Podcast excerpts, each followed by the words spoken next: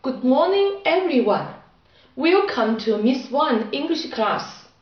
今天我们要分享的是英文钟点的表达法。一、整点表达法用基数词加 o'clock 表示，如 It's eight, It's eight，或者是 It's eight o'clock, It's eight o'clock，八点钟。二非整点表达法有两种，一种是顺读法，与汉语的表达法语序完全相同，先说整点，再说分钟。如 It's seven thirty-six, It's seven thirty-six，七点三十六分。It's eleven ten, It's eleven ten。十一点十分。另一种是逆读法，使用介词 past 过和 to 差。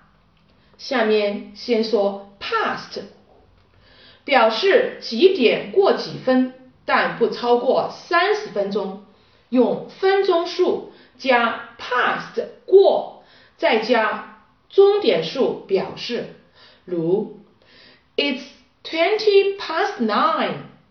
It's twenty past nine. 九点二十分。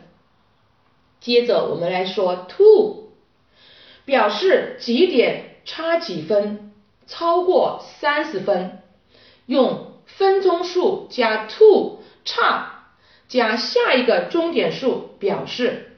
如，It's ten to seven。It's ten to seven. 七点差十分，也就是六点五十分。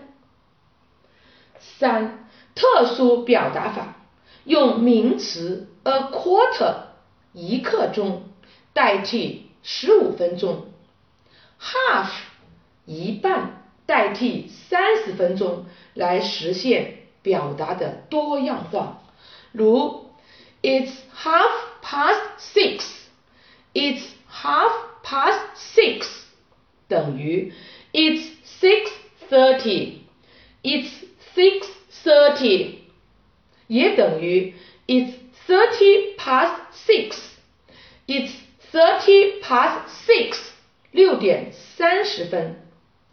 It's a quarter to four, it's a quarter to four 等于 it's fifteen to four, it's fifteen to four 也等于 it's three forty five. It's three forty five. 三点四十五分。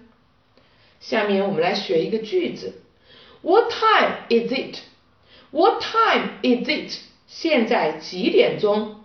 It's half past eleven. It's half past eleven. 现在十一点半。 好，今天就学到这里。See you next time.